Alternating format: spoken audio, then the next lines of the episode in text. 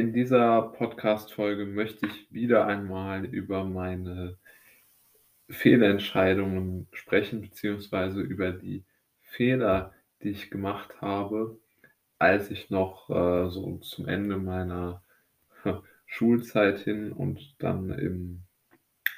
als ich gerade dann volljährig äh, war und welche, welchen Trugschlüssen ich dort aufgesessen bin und wie sich das heute ähm, verändert hat, beziehungsweise wie ich heute darauf äh, blicke.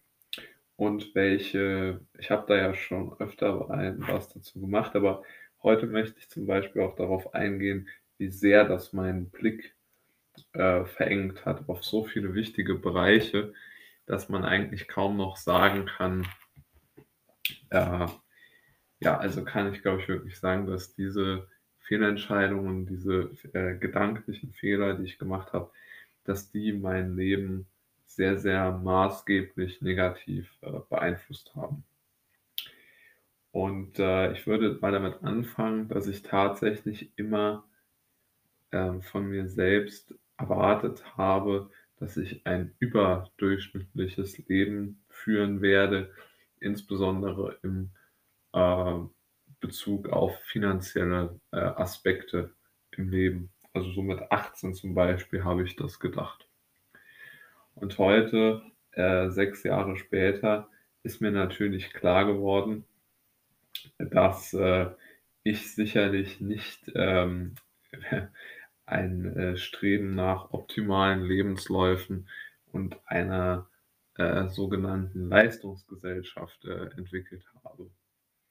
Und die Frage, die sich ja jetzt wirklich stellt, ist,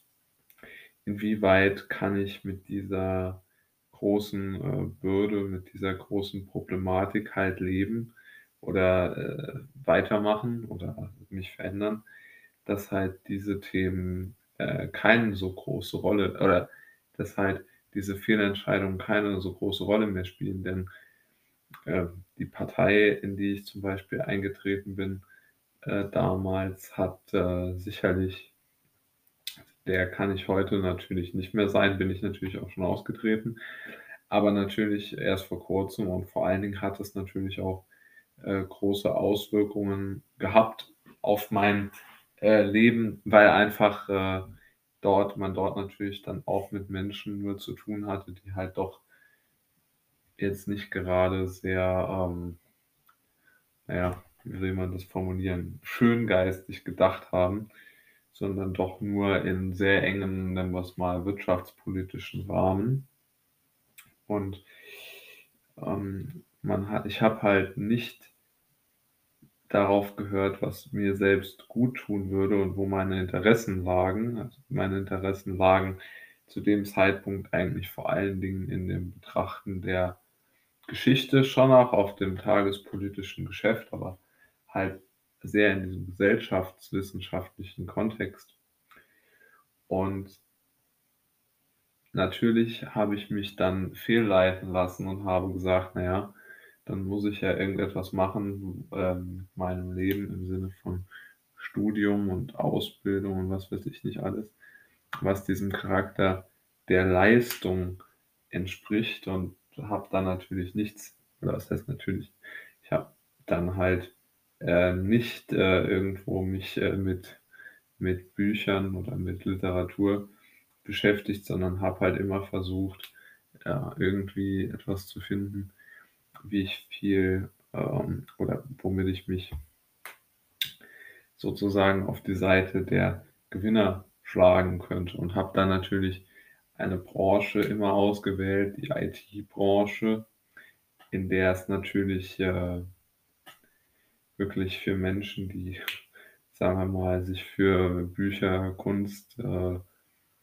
weiß ich nicht, Theater, äh, klassische Musik etc. interessieren, jetzt nicht gerade ähm, ja, einladend zugeht und habe so auch nicht die Möglichkeit gehabt,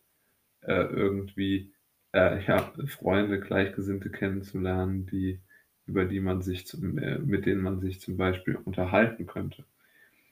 Also ich habe mich durch meine völlig falsche sozusagen das eigene Interesse ausblendende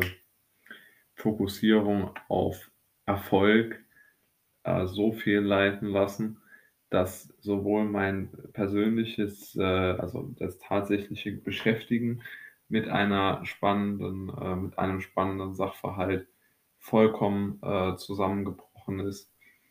als auch, äh, das tatsächliche äh,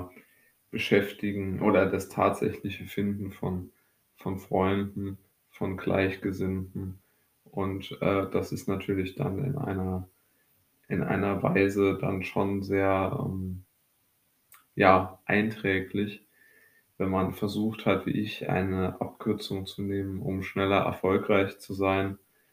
und dann, äh, so sehr auf, äh auf, äh, ja, auf wie soll man sagen, erkennt dann in der Rückschau, welche schweren Fehler man doch gemacht hat, dann ist das natürlich schon irgendwo sehr bitter.